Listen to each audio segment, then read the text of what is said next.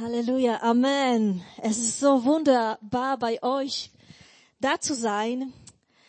Also ich fand schon so diese Lobpreiszeit. Ich werde hier für den Techniker, ich passe auf die Kabeln, weil ich kriege immer bei mir in der Gemeinde äh, Ärger mit meinen Techniker, dass ich mit den Absätzen auf die Kabel trete. Also von daher, ich werde darauf achten.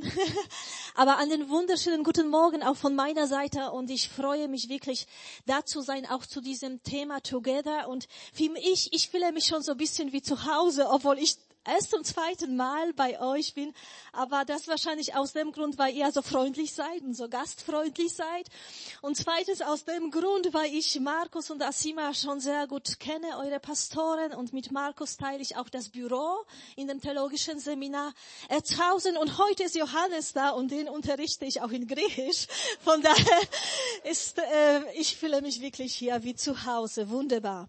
Und ich freue mich, dass wir mit diesem Thema Together als Gemeinden, drei Gemeinden unterwegs sind und meine Gemeinde, in der, die Christengemeinde, also ganz herzliche Grüße auch von der Christengemeinde Griesheim. Sie sind sehr glücklich über dieses, über diese Predigtreihe. Sie verfolgen das und freuen sich und heute ist bei uns Cyril, der Pastor äh, Cyril Chamda mit diesem Thema. Und heute geht es um dieses Thema, ähm, Beziehungen oder gemeinsam werden wir frei, gemeinsam werden wir gesund, gemeinsam werden wir heil. Und ich weiß es nicht, wie es euch geht, aber ich habe das Gefühl, dass heutzutage wir so viele Freunde haben wie noch nie zuvor. Oder? Kann es sein? Also du bist befreundet durch die Social Media mit Menschen, die du vielleicht nur einmal im Leben gesehen hast. Oder du bist mit jemandem befreundet, das du nicht mal gesehen hast, aber er ist befreundet mit deiner guten Freundin und somit bist du auch mit ihm befreundet. Und du kannst Anteil haben an seinem Leben. Du weißt, was er zum Frühstück bekommen hat. Du weißt, wo er die schönsten, den, seinen schönsten Urlaub gerade verbringt, irgendwo in der Sonne und du denkst, hier ist grau und dunkel und kalt. Und äh, irgendwie denken wir, wow, ich bin so umgeben von so vielen Menschen oder ich kenne so viele Menschen oder ich kann Anteil haben an so vielen Menschen. Und dann kommen die Geburtstage. Ich hatte vor kurzem Geburtstag, aber das ist echt interessant. Wenn du plötzlich eine Nachricht bekommst, dass eine Person XY heute Geburtstag hat und du darfst es nicht versäumen, noch nicht das Bild, und du darfst es noch nicht versäumen, dieser Person ähm, zum äh, Geburtstag zu gratulieren. Und dann schaust du dir den Namen an. Also mir geht das so, euch sicherlich nicht. Aber mir geht, mir geht das manchmal so, ich schaue mir den Namen an und denke, noch nie gehört. Dann schaue ich mir das Bild an und ich denke, wow, noch nie gesehen. Und dann frage ich mich, was ist denn mit mir passiert, dass ich mich nicht mal an meine Freundin oder Freunde erinnern kann. Deswegen, ich habe es gedacht, wenn ich die Predigt zu dem Thema gemeinsam einsam halten würde, dann würde ich dieses Bild nehmen. Stimmt wahrscheinlich nicht so wirklich, also die jungen Leute sagen, das stimmt nicht so, aber ich bin ein bisschen älter, von daher, das darf ich. Genau, aber da wir zu diesem Thema, dieses Thema heute behandeln, gemeinsam werden wir frei, möchte ich ein ganz anderes Bild nehmen und das ist kein Bild jetzt, das hier auf der Folie ist, sondern wir tauchen ein in das ähm, biblische Wort, in die Bibel. Und es gibt eine wunderbare Geschichte, die etwas über Freundschaft aussagt, eine wunderbare Geschichte in dem Neuen Testament, und zwar in, im Markus Evangelium, im Kapitel 2 ab Vers 1 und ich werde die Geschichte vorlesen, aber vielleicht hat jemand von euch die Bibel dabei, in welcher Form auch immer, der kann gerne reinschauen. Einige Tage später kehrte Jesus nach Kapharnaum zurück. Es sprach sich sehr schnell herum, dass er wieder zu Hause war. Da versammelten sich so viele Menschen bei ihm, dass kein Platz mehr war, nicht einmal vor dem Haus. Während er ihnen das Wort Gottes verkündete, wurde ein Gelähmter gebracht, vier Männer trugen ihn. Sie wollten mit ihm zu Jesus. Doch es herrschte ein solches Gedränge, dass sie nicht zu ihm durchkamen. Da deckten sie das Dach über der Stelle ab, wo Jesus sich befand, und machten eine Öffnung, durch die sie den Gelähmten auf seiner Matte hinunterließen. Als Jesus ihren Glauben sah, sagte er zu dem Gelähmten, mein Sohn, deine Sünden sind dir vergeben. Und dann folgt so eine äh, Diskussion in den Gedanken, wo die Schriftgelehrten sie beschuldigen Jesus, dass er Gotteslästerer ist. Und darauf antwortet Jesus weiter. Was ist leichter, zu dem Gelähmten zu sagen, deine Sünden sind dir vergeben oder steh auf, nimm deine Matte und geh umher. Doch ihr sollt wissen, dass der Menschensohn die Vollmacht hat, hier auf der Erde Sünden zu vergeben. Und er wandte sich zu dem Gelähmten zu und sagte, ich befehle dir, steh auf, nimm deine Matte und geh nach Hause. Da stand der Mann auf, nahm seine Matte und ging vor den Augen der ganzen Menge hinaus. Und alle waren außer sich vor Staunen. Sie priesen Gott und sagten, so etwas haben wir noch nie erlebt. Und alle haben getanzt, wie David tanzte, genauso wie Fia gerade beim Lobpreis, weil sie so froh gewesen sind, weil sie Gott gepriesen haben, weil sie gesehen haben, Gott hat etwas Wunderbares getan. Aber gut, in dieser Geschichte haben wir diesen einen Mann und von diesem Mann oder über diesen Mann wissen wir nicht viel wirklich viel. Wir wissen nur, dass er an sein Bett gefesselt ist, dass er krank gewesen ist, dass er gelähmt gewesen ist. Und wir wissen nicht, wir kennen die Vorgeschichte auch nicht. Wir wissen nicht, ist er von Kind an krank gewesen, äh, ist er krank geworden oder gelähmt geworden aufgrund eines Unfalls, aufgrund einer Krankheit. Das wissen wir alles nicht. Aber wir wissen, sein ganzes Leben spielt sich auf seinem Bett ähm, ab. Auf seinem Bett, auf seiner Matte. Ich habe hier meine Matte mitgebracht. Denn sein, sein ganzes Leben hat sich auf seinem Bett abgespielt. Und damals das Bett, das war einfach diese Matte, auf der dieser Mann auch zu Jesus gebracht worden ist. Also damals war das kein, kein wunderschönes, großes Ikea-Bett, wo du 300 Schrauben brauchst, eine komplizierte Anleitung, einen Akkuschrauber und viel, viel, viel, viel Geduld, damit das Bett endlich steht oder abgebaut ist, sondern das war einfach eine Matte, eine Matte, die man dann irgendwann zusammenrollen konnte und du konntest dein Bett mitnehmen. Auch ganz praktisch, oder? Ähm, aber eben dieser Mann lebte auf diesem Bett, auf dieser Matte, das war sein ganzes Leben.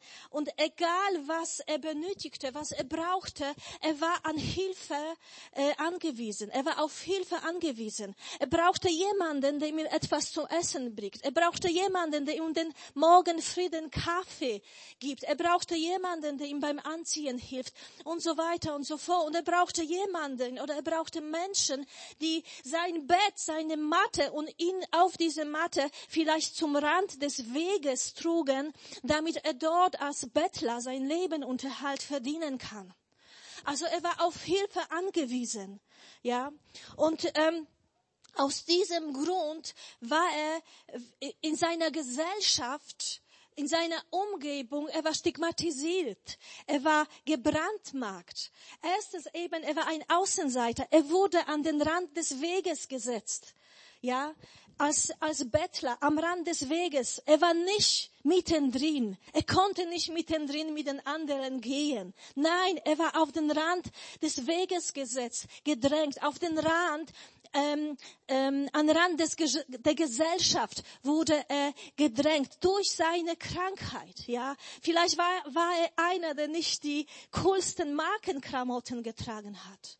Oder war er, war er einer, der, der einfach ähm, so ähm, nicht mehr mithalten konnte in seiner Firma, im Beruf und leidete dann irgendwann an, an Burnout und er merken musste, dass er immer mehr weggedrängt worden ist, weil da junge Leute gekommen sind, die, ähm, die stärker, die, die schneller, die effizienter gewesen sind. Und plötzlich merkte er, er ist mehr an den Rand der Gesellschaft, mehr an den Rand gedrängt worden. Und das war die eine Sache. Und die andere Sache, er musste immer gegen Vorurteile kämpfen. Ja, damals in der damaligen jüdischen Kultur bedeutete es, wenn jemand krank gewesen ist, man hat immer die Schuld demjenigen selbst gegeben oder seinen Eltern. Man hat immer gesagt, er hat gesündigt oder seine Eltern oder in seine Familie jemand hat gesündigt. Deswegen ist er krank. Deswegen leidet er so. Was für ein furchtbares Gefühl, wenn du selbst schon am Ende bist und du musst immer den Blicken standhalten, den Menschen, die denken sich, was haben die denn gebrochen, verbrochen, dass sie so leiden müssten.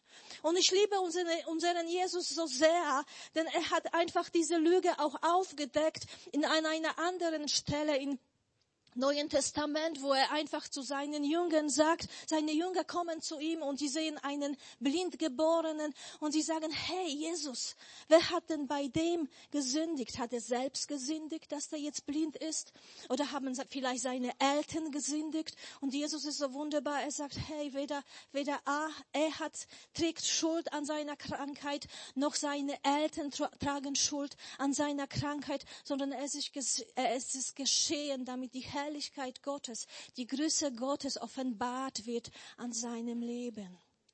Aber dieser Mann, dieser gelähmte Mann, er leidet unter, unter diesen verurteilenden Blicken, er leidet, wenn er da viel, leidet, wenn er da vielleicht ähm, am Rande der Gesellschaft, des Weges sitzt. Und man möchte denken, dass, äh, dass das Leben ihn wirklich nicht mit etwas Gutem beschenkt hatte, oder? Man denkt sich, was hat denn dieser Mensch äh, im Leben? Was gibt's noch Gutes in seinem Leben? Aber da gibt's eben etwas Gutes und da kommen wir zu unserem Thema. Da gibt's etwas Gutes. Er hat Menschen, er hat Beziehungen, er hat zumindest diese vier Freunde, die ihn irgendwann zu Jesus mit äh, mitnehmen. Ja, äh, äh, es ist ihm irgendwie gelungen, in seiner schwierigen Lage verlässliche Beziehungen entweder aufzubauen oder aufrechtzuerhalten. Ja, und ähm, ich kann mir auch denken, dass auch in diese in diese Beziehungen, in dieser Freundschaft, dass es auch nicht immer für ihn leicht gewesen sein müsste, denn auch in in diesen Beziehungen war er wahrscheinlich derjenige, der sehr oft an die Hilfe seiner Freunde angewiesen worden ist, oder? Ich nehme an, dass oft, wenn sie irgendwie ausgehen wollten, die Freunde müssen ihn mit, mussten ihn mitnehmen. Und das war ihm bewusst. Er war auf die Hilfe der anderen angewiesen. Aber dennoch, also guck mal, ich weiß es nicht, wie es euch geht. Könnt ihr euch nach euch nach eure, an eure Kindheit erinnern, was ihr so gespielt habt? Oder vielleicht habt ihr Kinder. Und wenn Kinder spielen und wenn sie Rollen übernehmen, was, was, wen spielen Sie denn gerne? Ja? Also, ich kenne das normalerweise so, die Kinder wollen immer die Superhelden sein, oder? Die wollen die Helden sein, sie wollen die Starken sein, sie wollen die Retter sein, sie wollen diejenigen sein, die die Welt retten, oder? Sie wollen doch nicht die Opfer sein, die gerettet werden müssen. Nein, sie wollen diejenigen sein, die Helden sind, Spider-Männer. Sie wollen die Welt retten. Ich bin stark, ich schaffe es. Ja, das ist in uns irgendwie hineingelegt. Und wenn ihr euch fragt, was ist mit den Frauen, mit den Prinzessinnen, die immer gerettet worden sind, da habe ich mir auch schon Gedanken gemacht gemacht. Das ist nicht so. Diese Prinzessinnen, diese, diese, diese Mädchen, die waren makellos. Ist da, euch das schon aufgefallen? Sie waren makellos. Sie hatten die wunderschönsten Haaren. Vielleicht manchmal sind sie, haben sie zu lange geschlafen. Aber ansonsten waren sie makellos. Und äh, deswegen, sie wurden nicht gerettet, weil sie selbst äh, in sich eine Unvollkommenheit oder hatten, sondern weil da eine böse Macht, wer auch immer, sie bedrängt hat. Aber irgendwie, wir wollen die Starken sein. Wir wollen nicht diejenigen sein, die Hilfe bedürfen. Wir, wir wollen lieber andere retten. Also mir geht das auch so, muss ich zugeben. Ich spiele lieber den Helden als jemanden, der bedürftig ist. Aber dieser Mann hat sich entschieden, so diese seine Mathe, also dieses Bild für Bedürftigkeit, für, für, äh, für Zerbrechlichkeit, für, für Schwäche, er hat sich entschieden, sie nicht zu verstecken, sondern er hat sich entschieden, wirklich Hilfe äh, anzunehmen, vielleicht um Hilfe zu bieten. Er hat sich entschieden, in diesem seinen Bereich seines Lebens, wo er gemerkt hat, er ist da nicht stark genug, er hat sich entschieden, ehrlich zu sein. Er hat sich entschieden, Beziehungen aufzubauen, wo diese Ehrlichkeit möglich ist, damit auch Hilfe möglich ist. Und nur dadurch in seinem Leben, in seiner Situation, dass er diese Beziehungen aufgebaut hat, dass er Freundschaften hatte, war es möglich, dass die, dass durch Menschen er zu Jesus gebracht worden ist und dass Heilung geflossen ist in seinem Leben. Und ich freue mich auch so bei euch, dass die Kleingruppen statt oder dass ihr die Kleingruppen startet, weil das ist wirklich der beste Ort im Rahmen des Gemeindeslebens, wo wirklich soll, solche vertrauensvolle Beziehungen aufgebaut werden äh, können. Das braucht alles Zeit. Ich sage es jetzt nicht, wenn du merkst, du hast eine Schwäche oder Bedürftigkeit, dass du unbedingt jetzt hier gleich auf die Bühne kommst und allen das erzählst. Vielleicht ist das deine Art und Weise, aber ähm, es geht mal so darum, das sind verlässliche Beziehungen, wo ich weiß, ich kann offen auch mit meinen Schwächen reden, über meine Schwächen reden. Ich kann offen sein, ich darf ehrlich sein und ich werde dort auch angenommen mit, mit dem, was nicht so perfekt in meinem meinem Leben ähm, läuft.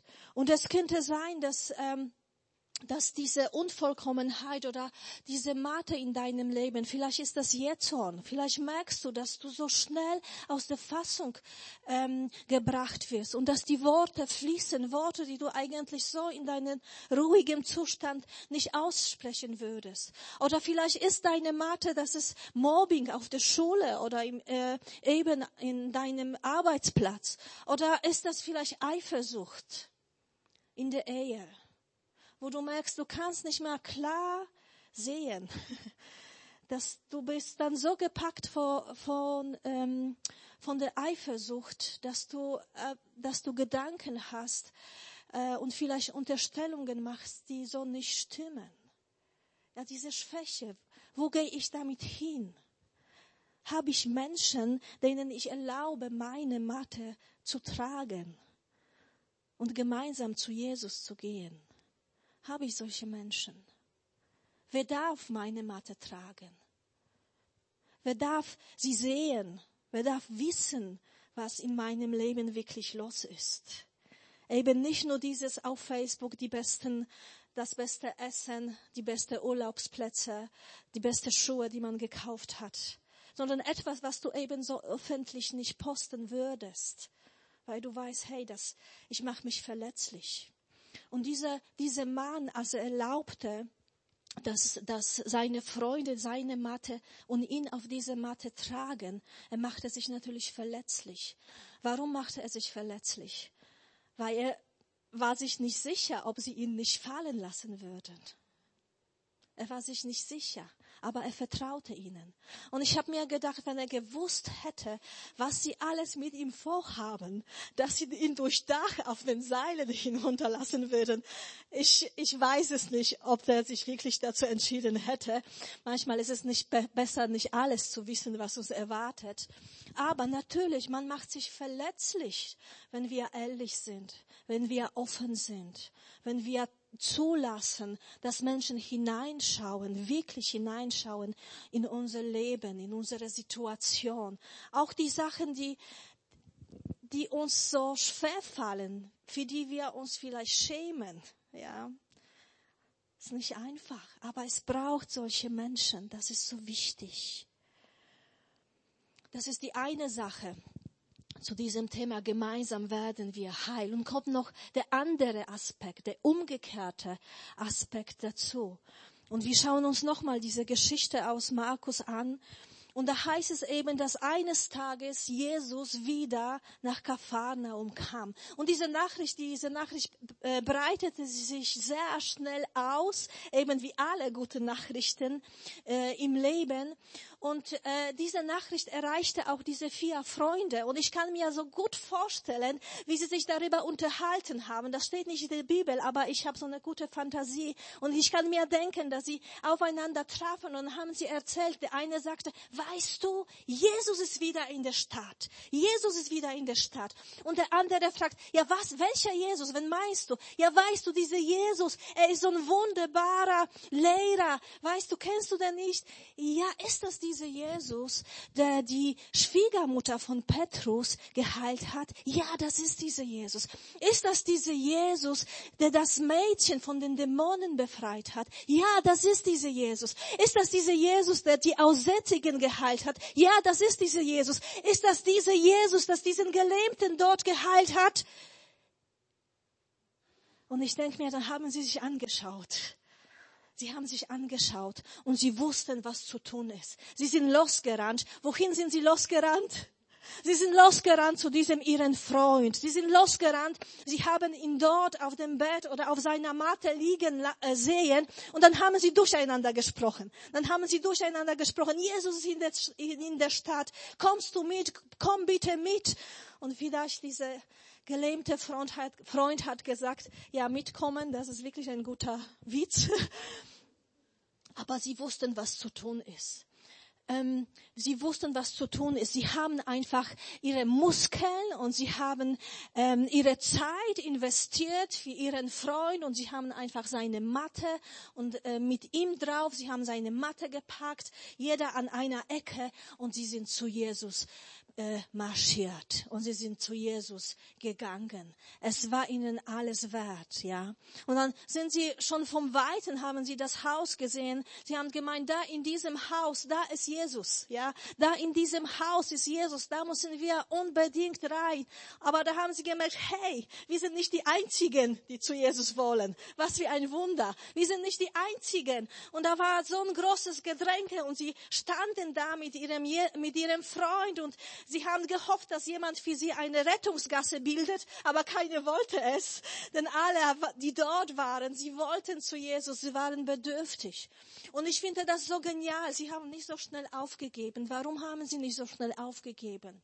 Weil sie so ein großes Vertrauen zu Jesus hatten. Sie, wirklich, sie hatten wirklich ein großes Vertrauen darauf, dass Jesus etwas in dieser Situation tun kann. Sie haben so ein großes Vertrauen zu Jesus gehabt und sie hatten eine wunderbare, große Liebe zu ihrem Freund, zu ihrem Freund, ja, zu diesem, diesem Mann, mit dem sie befreundet gewesen sind. Sie haben ihn so gerne gehabt, dass sie unbedingt wollten, dass sich in seiner Situation etwas verändert. Deswegen wollten sie unbedingt rein. Unbedingt. Und da kommt ja einer, und da kommt einer von denen auf eine glorreiche Idee. Er sagt einfach, lass uns auf das Dach steigen, lass uns ein Loch in dem Dach machen und lass uns Jesus auf den Seil herunter tun. Wunderbar. Ganz tolle Idee. Ich weiß nicht, wie diese, wirklich dieser kranke Mann, als er das gehört hat, was er sich dabei gedacht hatte. Aber das macht auch Freundschaft aus, oder? Dass man verrückten Ideen hat, äh, und dass man die noch umsetzt, oder? Ich glaube, ich weiß es nicht. Ich kann mich an die Schulzeiten erinnern, auch an diese Zeiten, wo ich selbst im theologischen Seminar Erzhausen studiert habe. Was für Ideen wir hatten. Und das waren nicht immer die Motive waren nicht immer so wunderbar und so schön und so heilig wie das hier jetzt. Aber man hatte Mut, ja, etwas umzusetzen. Man hatte verrückte Ideen und man hatte Mut, das umzusetzen. Und das macht auch Freundschaft aus. Und da sind sie einfach auf das Dach ähm, gestiegen. Und dazu äh, habe ich noch ein Bild, weil ich möchte euch beruhigen. Das war alles nicht so gefällig denn die damalige Häuser, die hatten immer oder sehr oft äh, an der Wand so sowas wie eine Außentreppe, die eben auf das Dach führte. Und das Dach selbst war auch flach. Und das, äh, das Dach war ähm, gebaut aus so Holzbalken, die verbunden waren eben mit Matten aus, aus Zweigen und aus getrocknetem Schlamm. Somit konnte man tatsächlich gut ein Loch da drin äh, bauen. Also man brauchte dazu keine Abrissbirne oder keinen Schlaghammer, sondern einfach, sie saßen da, aber sie haben sich die Mühe gemacht. Ja, sie haben sich die Mühe gemacht. Es war ihnen wert, dass dieser ihr Freund zu Jesus kommt. Ja, die sind doch so nah dran. Sie können, können jetzt nicht ähm, nicht aufgeben.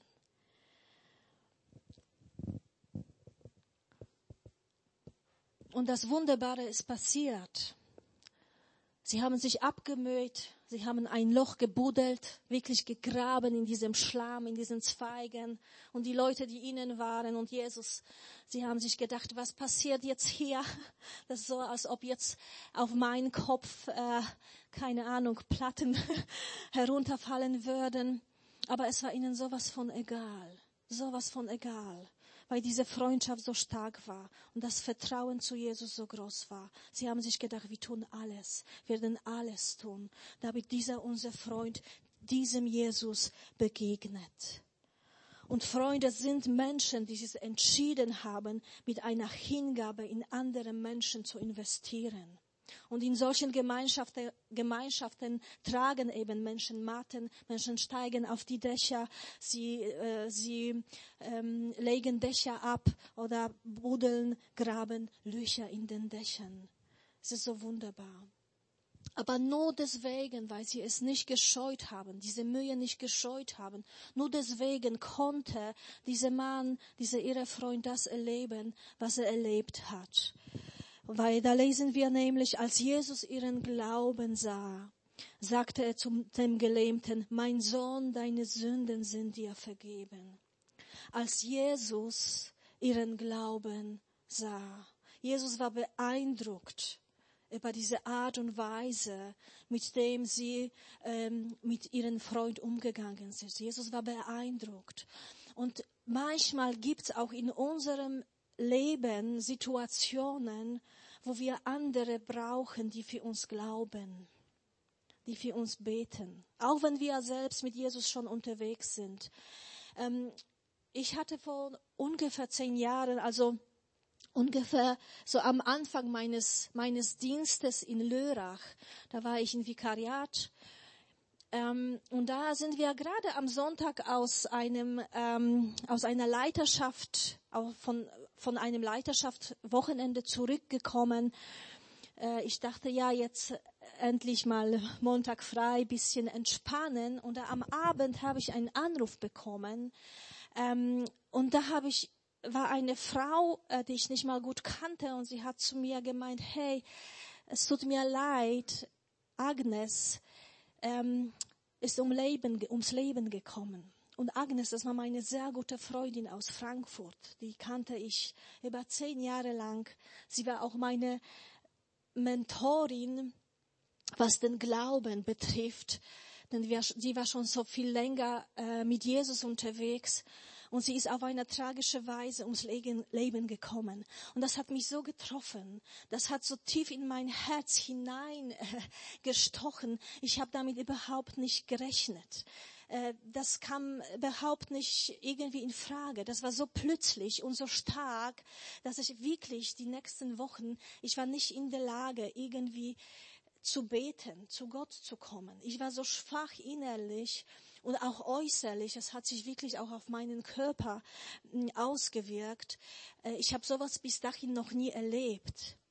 Und ich war so froh, dass ich Menschen hatte, die sind gekommen, die, ich weiß, sie haben für mich gebetet, sie haben mich getröstet, sie haben von zu Hause für mich gebetet, weil ich gewusst habe, ich bin jetzt im Moment nicht in der Lage. Also es gibt Situationen in unserem Leben und vielleicht hast du sowas noch nicht erlebt und ich bete für dich, dass du das nicht erleben musst. Aber es gibt manchmal Situationen in unserem Leben, wo, wo wir so angeschlagen werden, dass es auch selbst schwierig ist zu glauben. Und da brauchen wir Menschen, genauso wie dieser gelähmte Mann. Wir brauchen Menschen, die für uns glauben, die für uns beten, die uns in seinen Gebeten zu Jesus hinbringen die unsere Matten in ihren Gebeten zu Jesus hinbringen. Dazu braucht man verlässliche Beziehungen, dazu braucht man Menschen. Es ist so wunderbar, wenn man am Sonntag zusammenkommt und Gott gemeinsam anbetet. Ich liebe das, ich liebe das. Aber das wird ja nicht ersetzen, diese persönliche Beziehungen. Wenn wir so viele sind, es ist manchmal schwierig, ähm, so bleibende, vielleicht dauernde Beziehung aufzubauen. Vielleicht auch nicht, aber es ist viel einfacher, sich zu öffnen, wenn der Kreis klein ist. Wenn Menschen, wo man weiß, da, da ist etwas entstanden, da kennt man sich wirklich äh, miteinander. Und eben diese vier Freunde haben etwas ermöglicht, dass, dass äh, sie haben ermöglicht, dass Gott Wunder getan hat an diesem Mann. Und in zweifacher Weise Wunder. Erstmal ähm, das Wunder der Wiedergeburt oder der Versöhnung mit Gott. Jesus sagt zuerst zu dem Mann, äh, mein Sohn, deine Sünden sind dir vergeben. Und da geschieht etwas. Da geschieht Freiheit. Freiheit von Schuld. Mein Sohn, meine Tochter, deine Sünden sind dir vergeben. Und vielleicht bist du heute auch da und du merkst, du brauchst diesen Zuspruch Jesu. Und vielleicht hast du konkret etwas im Kopf, wo du Vergebung brauchst. Und möchte ich dir einfach zusprechen. Mein Sohn, meine Tochter, deine Sünden sind dir vergeben. Sei frei im Namen Jesus. Sei frei vom Schuldgefühl. Sei frei vom Schamgefühl. Sei frei im Namen Jesus. Und wenn Jesus unsere Sünden vergibt, dann sagt die Bibel, dann ist es so, als ob die Sünden in ein tiefes Meer geworfen wären, wo ein Schild steht, Fischen verboten. Es ist ein für allemal vergeben. Vor Gott existiert das nicht mehr, du bist frei. Amen. Da gibt's den Ankläger, der immer wieder darauf reiten wird, aber lasse es nicht zu. Kehre um und sei frei im Namen Jesus. Halleluja. Das ist das eine Wunder, was Jesus tut.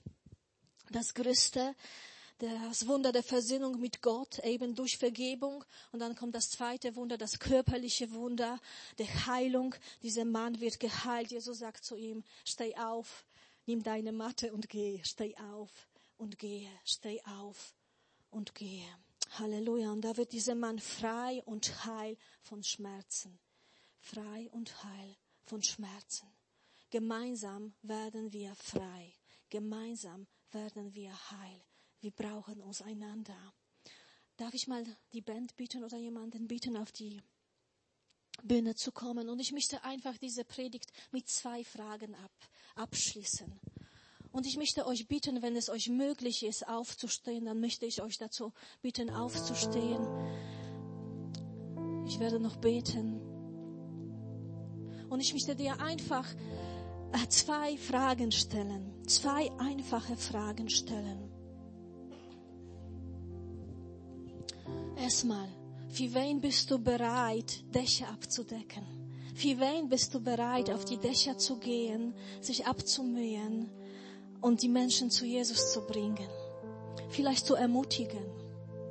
Wenn du siehst, da ist jemand und er ist irgendwie, schaut so traurig. Wieso nicht hingehen und sagen, hey, was ist los? Was ist los? Du bist nicht alleine mit deinem Problem. Ich bin mit dir. Ich bin mit dir. Ich trage dich. Für wen bist du bereit, Dächer abzudecken? Wessen Matte trägst du? Wen bringst du zu Jesus? Und dann die zweite Frage. Wem erlaubst du deine Matte zu tragen? Wem zeigst du deine Schwäche und Probleme? Wer darf deine Unzulänglichkeit sehen? Wen bittest du um Hilfe? Wen bittest du um Gebet? Ja, Jesus, ich danke dir dafür, dass du uns zur Gemeinschaft hin erschaffen hast. Ich danke dir dafür, dass wir mit dir unterwegs sein dürfen, aber dass wir nicht alleine unterwegs sein brauchen sondern dass wir Menschen kennenlernen dürfen, mit denen wir zusammen unterwegs sind. Ich möchte einfach beten für jeden Einzelnen, der da ist, dass wirklich jeder einzelne Personen um sich hat, Freundschaften hat, wo er weiß, ich darf ehrlich sein, ich darf meine Maske abziehen und ich darf einfach sein. Ich darf einfach sein, so wie ich bin, vor dieser Person. Danke, Jesus, dafür. Halleluja. Danke, Jesus. Halleluja.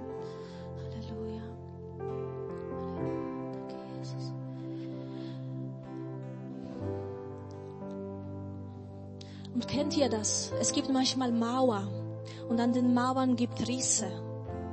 Und das ist manchmal erstaunlich, dass in diesen Rissen dann anfangen Pflanzen hervorzukommen, zu wachsen, Blumen zu wachsen. Oder wenn du geteerte Straße siehst und du merkst, da ist ein Riss und man wundert sich, dass durch diese Risse hindurch Leben hervorkommt. Und ich glaube einfach, hier sind vielleicht Menschen, die ebenso in ihrem Leben solche Risse haben. Vielleicht Verletzung.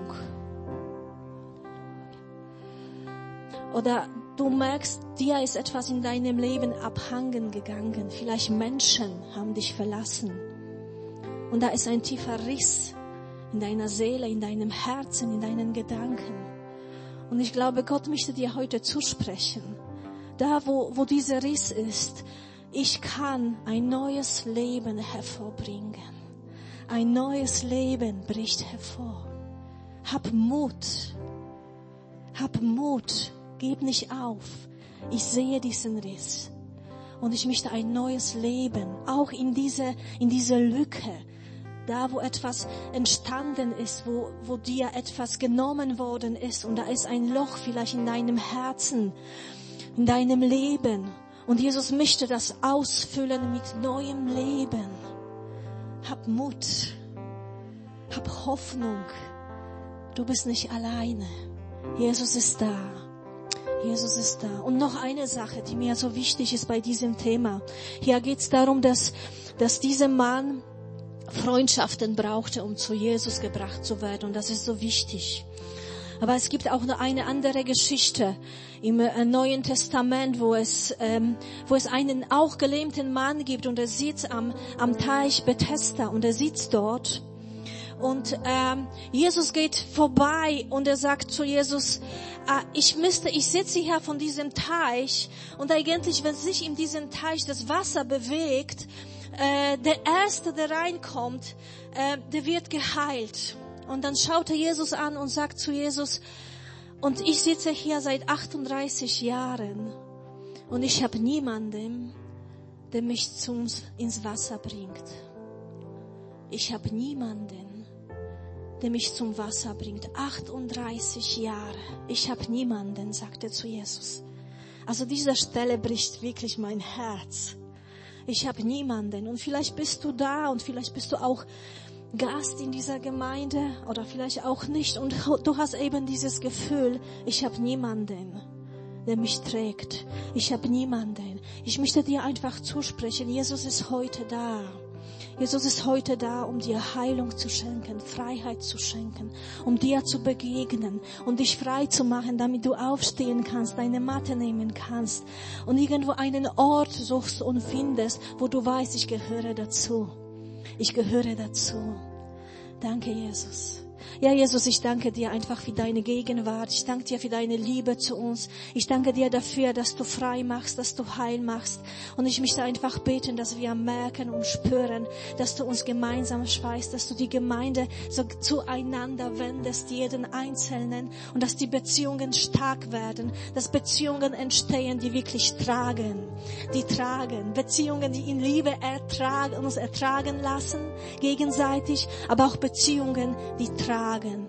Danke dafür, Jesus. Wir preisen dich. Amen.